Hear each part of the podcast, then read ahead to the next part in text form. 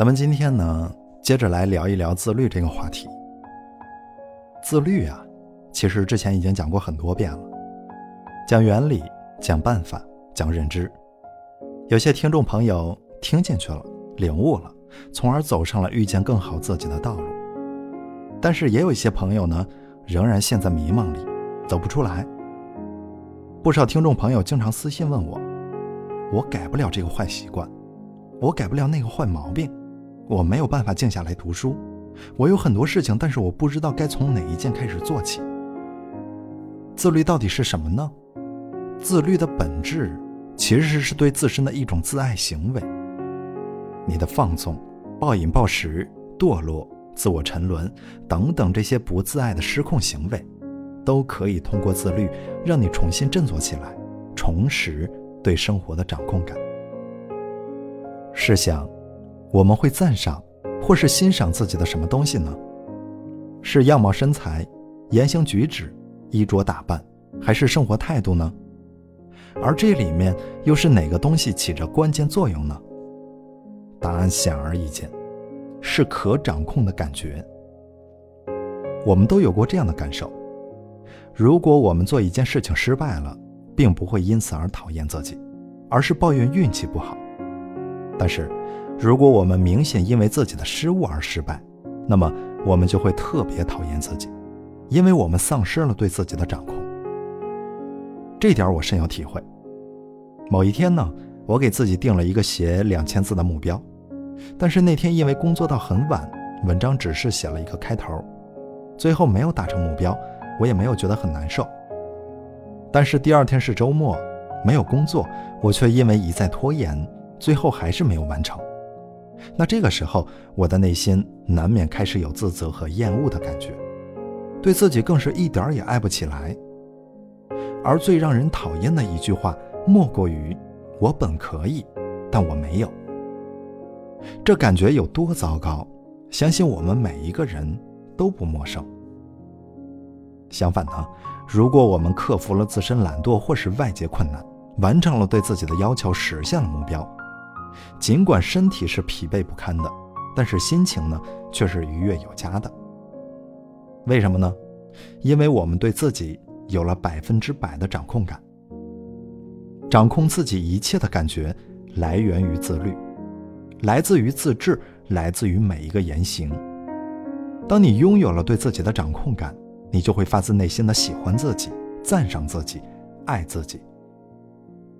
这样的感受能够滋养我们的灵魂，给心灵以力量。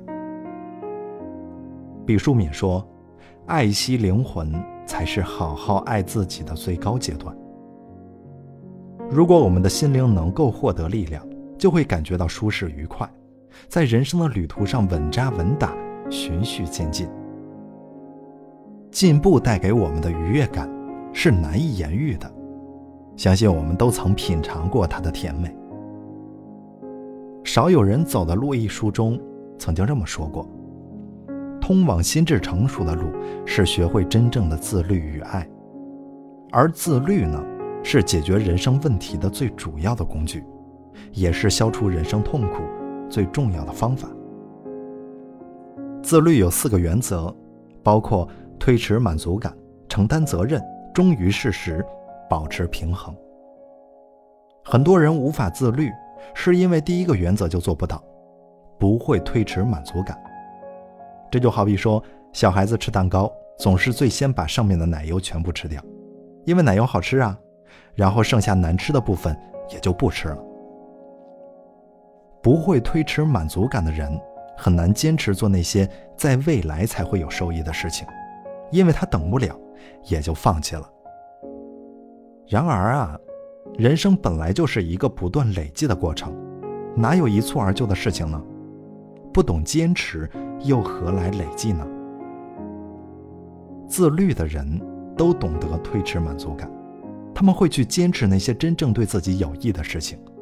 哪怕这件事要在几年甚至更久之后才会实现，甚至呢，有的时候对他们来说，结果都不重要，因为自律本身带给我们的远远不只是未来必将实现的那个目标，还有过程中每一次潜移默化的受益。